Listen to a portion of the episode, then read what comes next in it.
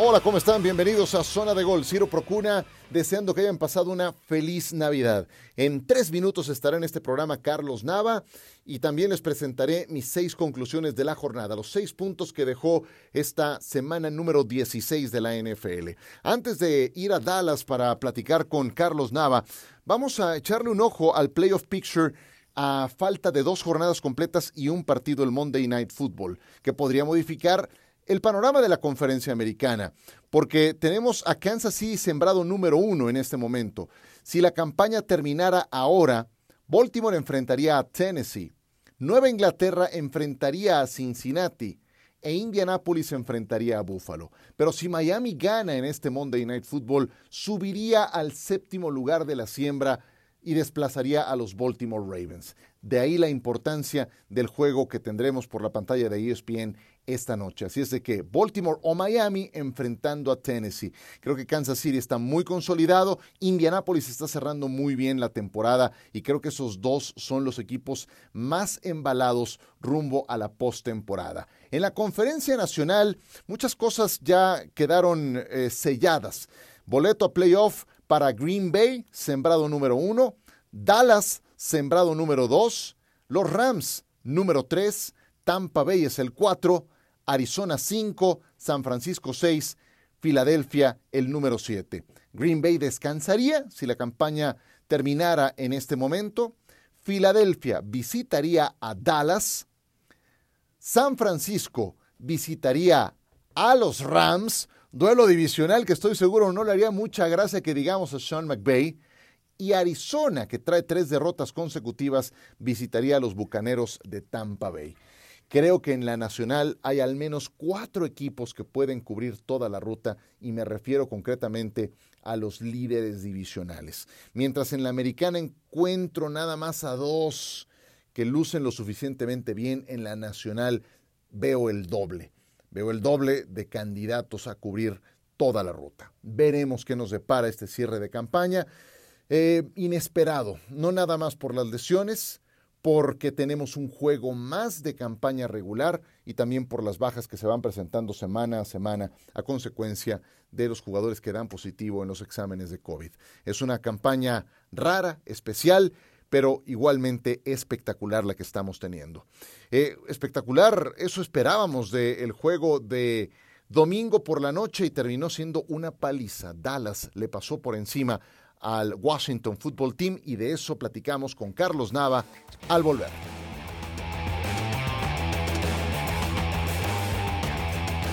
Seguimos en zona de gol y le doy la bienvenida a Carlos Nava. Mi querido Tapa, ¿cómo estás? Buenas noches. ¿Qué tal, Ciro? Un gusto saludarte.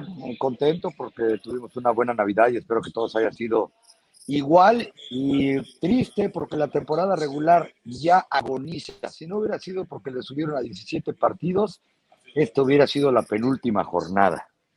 Tienes razón, tienes toda la razón. Eh, gozamos de, una jornada más y al menos en la conferencia americana sí hay muchas eh, incógnitas todavía por despejarse. Eh, te estamos eh, entrevistando desde el ATT Stadium en Arlington, donde Washington acaba de perder 14 a 56, 14 a 56 con los Cowboys. ¿Qué pasó en este juego, Tapa? Bueno, y un 14 a 56 que pudo ser un sesenta y tantos a cero, ¿eh? porque los dos touchdowns de los de Washington fueron prácticamente lo que aquí llaman tiempo basura de ambas mitades. ¿Qué sucedió? Que por fin hicieron clic las tres fases del juego para los Cowboys y de lo que amenazaba Micah Parsons en la semana, ¿no? El muchacho con más autoconfianza que he visto en la NFL. Él dijo, la defensa ha funcionado en la segunda mitad de la temporada, estamos recuperando balones, hemos anotado algunos puntos, dijo el miércoles. En el momento en que nuestra ofensa recupere el ritmo, a ver qué sucede. Pues esta noche lo recuperaron, 35 de esos 56 fueron de la defensa. Y cuando tienes dos alas defensivas que anotan touchdown, un tackle ofensivo que anota touchdown, lo que hace una patada para touchdown, pues ya vimos lo que, lo que sucedió. Y al final, reitero, esto ya estaba con 56 puntos cuando Quedaban 10 minutos con 50 segundos del último cuarto. Oye, a ver, ¿qué tanto tenemos que eh, no quiero decir matizar, pero, pero para entender este resultado tan aparatoso, poner ciertas cosas en, eh, eh, en, perspectiva, porque Washington jugó el martes, un partido en el que tenía veintitantos integrantes en la reserva de COVID. Fueron recuperando poco a poco solamente algunos, pero tuvieron semana corta para un juego en el que fueron visitantes ante un equipo que es además superior. Dallas es superior a Washington. ¿Qué, ¿Qué, tanto nos ayuda eso a poner en perspectiva un resultado tan abultado? Tú lo acabas de decir de manera perfecta. Este equipo que trajeron a Lady Stadium, los de Washington, no es precisamente quizá el estándar para medir en la liga. De cualquier manera, anotar 56 puntos y que tus tres fases de juego lo hagan, es importante para recuperar el ritmo, la confianza.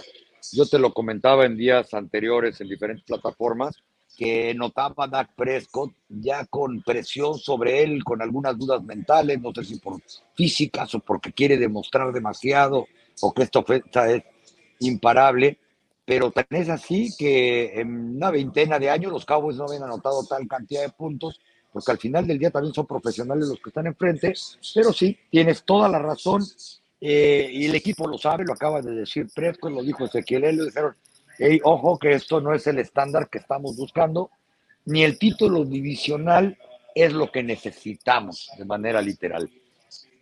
Sí, sí, sí, porque Dallas de hecho ya entró a este partido como campeón de la división este de la Conferencia Nacional Em, y bueno, termina por ganar de manera, de manera muy clara, entendiendo que lo que quieren es el primer lugar en la siembra de la conferencia nacional. ¿Qué sientes que fue lo que cambió hoy en el desempeño de Dak Prescott en relación a lo que habíamos visto en los cinco juegos anteriores en que había sufrido cinco intercepciones contra solamente cinco pases de anotación?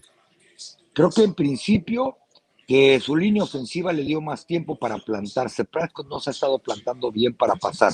Eh, compitió su línea ofensiva porque tampoco eh, tienen que tirar campanas al vuelo contra una línea defensiva muy mala y muy parchada, o más bien parchada, y por eso son malos. Eh, al momento que empiezan a salir las cosas desde la primera serie, va vertical, se puede plantar, fue muy preciso, creo que se va quitando presión de encima.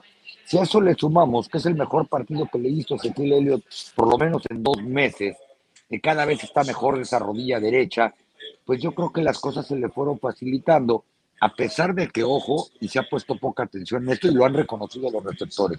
Los receptores le están tirando muchos balones a, a Presco, que tampoco han dado tan fino, pero yo creo que eso es lo que se vuelve una bola de nieve para bien o para mal en el caso de Dak Prescott durante las últimas semanas. Sí, oye, ya hablabas hace un momento de Micah Parsons y de su autoconfianza. Tiene apenas 22 años, y, bueno, me gustaría que nos platicaras algo más de este jugador, porque sin duda ha sido de impacto inmediato, es eh, em, yo creo que la pieza más importante de la defensa de Dallas.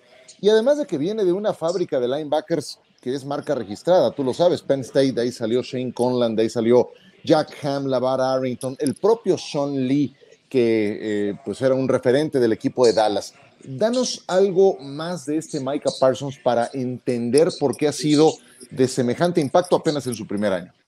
Bueno, aparte de Ciro, del talento espectacular que tiene, Micah Parsons es el tercer jugador más rápido de los Cowboys. Esta temporada lo hemos visto jugar hasta de esquinero y profundo, con una carrocería súper atlética, que incluso equipado a veces ni siquiera se ve grande como un linebacker natural, como Leighton Van Der Esch, por ejemplo, pero se quita la utilería y te das cuenta que tiene un cuerpo de fisicoculturista eh, que es rapidísimo, que su coeficiente intelectual en cuanto a fútbol americano se refiere, porque no lo he tratado fuera del, campo, es enorme.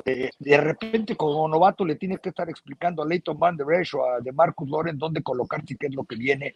O cuando él, él mismo comenzó a mandar la defensa, que le quitaron el transmisor del casco a Jalen Smith, te habla de la manera que el muchacho puede entender. Si a eso le sumamos que se nota que lo está disfrutando, y el ejemplo llegó desde el primer partido de pretemporada, cuando le dijeron no vas a jugar y el berrinche que hizo, que lo retrataron en, en Hard Knocks, o de que dice el coach, ya, ya, tengo miedo de sacarlo porque empieza a jalarme la playera como niño de piwi para decirme que lo meta aunque sea ocho jugadas, ¿no? Y finalmente te das cuenta del nivel competitivo de él, porque además lo decía, me pagan por jugar y yo vine a jugar, porque bien podría estarlo haciendo gratis, que seguramente pronto se va a convertir en el defensivo más caro en la historia de esta franquicia Pero por otro lado, él no jugó su último año colegial porque sus agentes seguramente le recomendaron que aprovecharan eh, que el COVID no le quitaba la beca estudiantil si decían que, que, se sentían inseguros y dijo, ¿para qué arriesgamos el físico?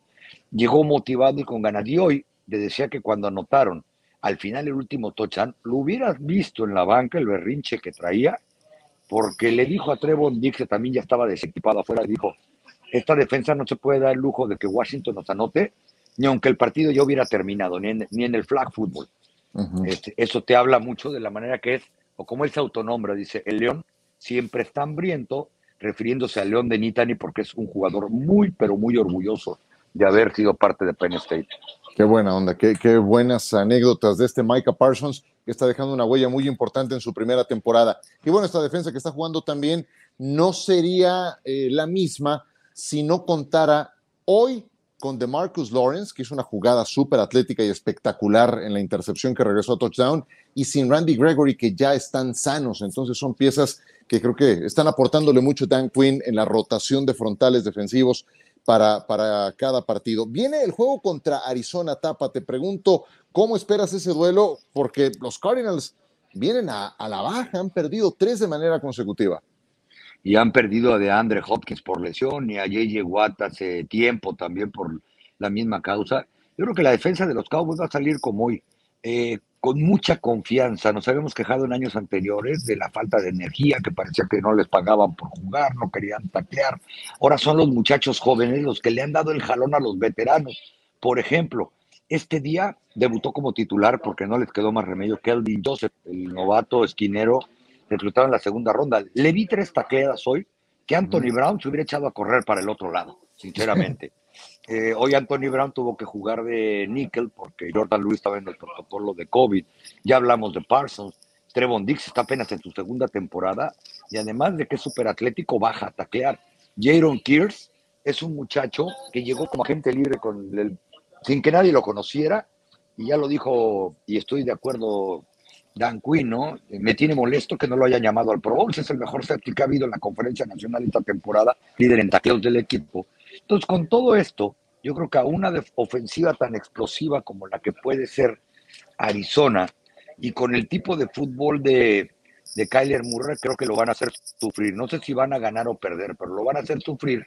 Como tú dices, viene a la baja, tiene linieros ofensivos lastimados y bueno, el año pasado Kyler Murray vino al estadio donde fue campeón estatal con la preparatoria Allen aquí a 20 millas. Seguramente no se les ha olvidado a varios. Y yo creo que la ofensiva, esto les va a dar confianza para tratar de correr el balón. Porque si este equipo corre, ya con dos jugadores de backfield que son Tony Pollard y Ezequiel, cada uno con mil yardas, todo propósito esta temporada, creo que a eh, Dak Prescott se le puede hacer menos complicado para tratar, reitero, de ganar y creo que es ganable para ellos por las razones que tú mencionabas. Es, los Arizona Cardinals están a la baja. Sí, sí, sí, tres derrotas de manera consecutiva. Pues la estrella solitaria está brillando, está brillando, hay buenas perspectivas, ya son campeones divisionales y, y una exhibición semejante, ganando con tal autoridad con la postemporada a la vuelta de la esquina, pues hace pensar que, ¿por qué no? La gente me lo pregunta mucho, dos décadas y media han sido demasiadas ¿Será este el año? Ya lo veremos, ya lo veremos muy pronto, querido Tapa, siempre un gusto saludarte. Te mando un abrazo, que hayas pasado feliz Navidad y que tengas un estupendo cierre del año 2021. Muchas gracias por tu tiempo y por tus eh, eh, conceptos, por tus apuntes. Al contrario, sí, un placer y nada más para finalizar, los cabos están tan preocupados por subir en la siembra que vamos a ponerlo así. En todos los partidos que han ganado esta temporada en casa han anotado más de 35 puntos y, y, en la división más de 40, todos los que han jugado aquí. Wow. Pues sí, están, están finos los Cowboys. Despertó la ofensiva y ya son campeones divisionales. Tapa, muchas gracias, un abrazo. Fuerte abrazo, Ciro. Muchas gracias a Carlos Nava. Nosotros seguimos.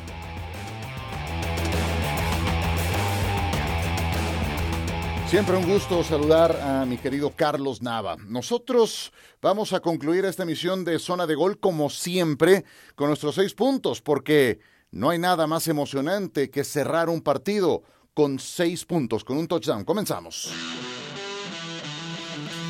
Indianápolis le puede ganar al que sea, al que sea. No encuentro otro equipo en la conferencia americana más embalado que los Colts. Me pueden decir que Kansas City, y por supuesto que esa es la gran duda, si los Chiefs o Indianapolis, pero de verdad lo que hicieron ante Arizona fue una hombrada. No hay otra forma de definirlo. Ganaron ese partido como visitantes sin Ryan Kelly, Quentin Nelson, sin eh, cuatro titulares de su línea ofensiva. Mark Lewinsky fue otro que estuvo ausente. Sin el receptor abierto Zach Pascal, sin el líder de la defensa Darius Leonard, sin tres de sus cuatro titulares de la defensa contra el pase, incluyendo a Jacine Willis y Andrew Sandejo. ¿Cómo fue que ganaron? Pues eh, con un brillante Jonathan Taylor que volvió a superar las 100 yardas, aunque esta vez no anotó touchdown, y Carson Wentz que tiene contrastes dentro de un mismo partido. Puede fallar pases sencillos y puede poner otros que parecen imposibles. En la medida en la que Wentz sea un poco más estable, aproveche mejor ese esa gran base que le da el juego terrestre, teniendo al mejor corredor de la NFL. Indianapolis va a ser un equipo de mucho cuidado, le puede ganar a quien sea y ha entrado en su mejor momento justo en el sitio decisivo, en la recta final de la campaña. Número 2. El número 2 tiene que ser justamente la contracara, Arizona, que ya nos está entregando una ruta de navegación muy clara de cómo se cae en la segunda mitad de la temporada con Cliff Kingsbury. ¿Qué ha ocurrido en las últimas dos campañas? En los meses de septiembre y de octubre, 12 ganados y 3 perdidos. En los meses de noviembre, diciembre y enero, en las últimas dos campañas, 6 ganados y 7 perdidos. En el partido contra Indianápolis el sábado se vieron inofensivos, incapaces de proteger a su mariscal de campo con todas las bajas que tenía el equipo de Indianápolis. Extrañaron a James Conner, extrañaron mucho también a DeAndre Hopkins, su mejor receptor abierto, y su defensa fue incapaz de frenar a Jonathan Taylor. Y además la cantidad de oportunidades que dejaron en el camino, los dos goles de campo y el punto extra que falló Matt Prater y el safety por ese pase ilegalmente lanzado de su mariscal de campo de Kyler Murray terminaron por ser la diferencia. Arizona lleva tres derrotas de manera consecutiva, ya perdió el liderato divisional y no se ve bien rumbo a la postemporada y han eh, perdido, de ahí sale el tema número 3, han perdido el liderato divisional con los Rams, los Ángeles Rams que fueron a ganarle a los Minnesota Vikings en condición de visitante 30 puntos a 23. Hoy son los nuevos líderes de la división oeste de la Conferencia Nacional. Pese a que sufrió tres intercepciones en este partido, su mariscal de campo Matthew Stafford, que en el proceso superó a Warren Moon en la lista de quarterbacks con más yardas aéreas de todos los tiempos. Aún con los errores, los Rams encontraron el camino de la victoria. Activó a Odell Beckham Jr., que recibió un pase de touchdown en la segunda mitad. Y la mejor noticia para los Rams llegó esta semana con el alta médica y también deportiva de Cam Akers, un jugador que se había lesionado el tobillo en la pretemporada, su corredor de bola titular. Cam Akers está de vuelta, lo van a ir poniendo a tono sin prisas porque tienen en muy, muy buen nivel a Sonny Michel que superó las 100 yardas en este partido contra los Vikings. Salió tocado Daryl Henderson, está por verse qué tan grave es su lesión, pero hoy tienen a Michelle. Pero lo mejor para los Rams es que han recuperado a su golpe de knockout, corredor de bola K-Makers. Es su rumbo a la postemporada, es un regalo navideño, como escribía Miguel Pasquel. Fantástico. Los Rams en buen momento y ahora líderes divisionales. Número 4 cuatro fueron las intercepciones que lanzó Baker Mayfield en el partido contra los Green Bay Packers. Cleveland amanece en el sótano de su división. No están del todo eliminados porque sigue estando muy apretada la pelea por el último boleto para los playoffs, pero han perdido una gran oportunidad de meterse en la contienda. Caen por un escaso margen ante los Green Bay Packers, pero pues ¿cómo vas a competir si a tu quarterback le interceptan cuatro pases? Yo entiendo que algunos no fueron del todo eh, responsabilidad de Baker Mayfield, pero con todo y todo, el equipo aguantó, soportó, jugando en Lambo ante Aaron Rodgers, que lanzó tres pases de anotación y tuvo una última serie ofensiva en la que todo lo que necesitaba era acercar a su pateador para intentar un gol de campo. Mientras Rodgers impartía cátedra, completando 24 de 34 para 202 yardas, 3 touchdowns, 0 intercepciones, demostrando que está otra vez en nivel de jugador más valioso. Baker Mayfield del otro lado sufría cuatro intercepciones. ¿Cómo demonios va a convencer a su entrenador en jefe, Kevin Stefanski, pero especialmente a Andrew Barry, que es su gerente general, de que merece una extensión de contrato, que merece la renovación de contrato? Siendo primera selección global, entrando a la recta final de su contrato original, Imagínense cuánto le van a tener que pagar a Baker Mayfield o cuánto le tendrían que pagar si quiere leer en eh, la misma página de un Josh Allen, de un Dak Prescott o de un eh, eh, Patrick Mahomes. Está muy complicado así ganarse esa confianza para un contrato multianual. Por lo pronto, con cuatro intercepciones, se quedan los Browns con siete ganados y ocho perdidos, y no sería extraño que fueran eliminados de la postemporada. Número 5. Cincinnati, líder de la división norte de la conferencia americana. Ya barrieron a Pittsburgh, a su rival más odiado, y ahora han barrido en la serie directa a los Baltimore Ravens. ¿Qué clase de paliza le han dado a Baltimore con una actuación memorable de su quarterback Joe Burrow? que lanzó para 525 yardas y cuatro pases de anotación, el mejor juego de su carrera. Dos de sus pases de anotación fueron para T. Higgins, otro para eh, Tyler Boyd y uno más para el corredor Joe Mixon. Ni siquiera estamos contando a Jamar Chase en esa lista de los que recibieron un pase de touchdown. Cincinnati no nada más goza de un gran presente, tiene talento para el futuro. Mucho ojo con los bengalíes, van a dar de qué hablar y a la defensiva se reforzaron con buen criterio. Ojo con lo que ha hecho Trey Hendrickson. Lleva 11 juegos de manera consecutiva, este exjugador de Nueva Orleans, con al menos media captura de coreback. Está constantemente acosando a los mariscales de campo y yo sé que le ganaron a unos cuervos de Baltimore que iniciaron con Josh Johnson, pero Cincinnati está camino a ganar su división. Ya barrió a Pittsburgh, ya barrió a Baltimore y están para lo que se ofrezca. Es de los nuevos invitados a la postemporada el equipo de los Bengals. Y número 6.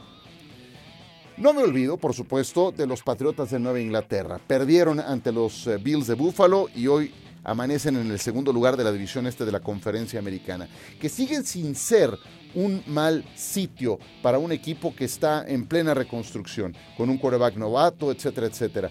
Fueron a Buffalo, le ganaron a los Bills y ahora que recibieron en Foxborough terminan perdiendo este encuentro. ¿Qué fue lo que pasó? Yo no pongo el acento de esta derrota en la ofensiva, lo pongo en la defensa.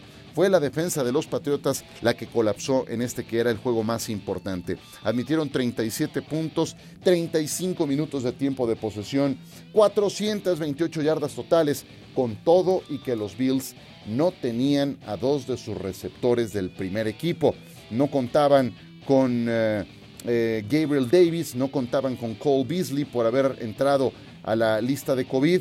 Jake Kummerow lo tuvieron que traer del equipo de prácticas para iniciar este partido y aún así Buffalo le ganó a los Patriotas de Nueva Inglaterra. Si se meten a playoffs, aún como segundo lugar, habrá sido de todas maneras una temporada exitosa para los Patriots, pero dejaron ir este domingo una oportunidad muy importante para ganar la división este de la conferencia americana. Pues ahí están nuestros seis puntos. Les agradezco mucho que nos hayan acompañado en esta zona de gol. Les mando un abrazo, feliz Navidad, que tengan un gran cierre del año 2021. Mi agradecimiento porque sean parte de esta aventura que es zona de gol. Hoy en nuestro programa número 104. Gracias por descargarlo. Suscríbanse, pónganle la campanita. Ya saben, la campanita les avisa apenas tengamos un nuevo programa listo. Les... Eh, deja saber en su smartphone, en su tablet, para que puedan escuchar la nueva zona de gol. Así es de que gracias a nombre de todo el equipo y que la pasen muy bien.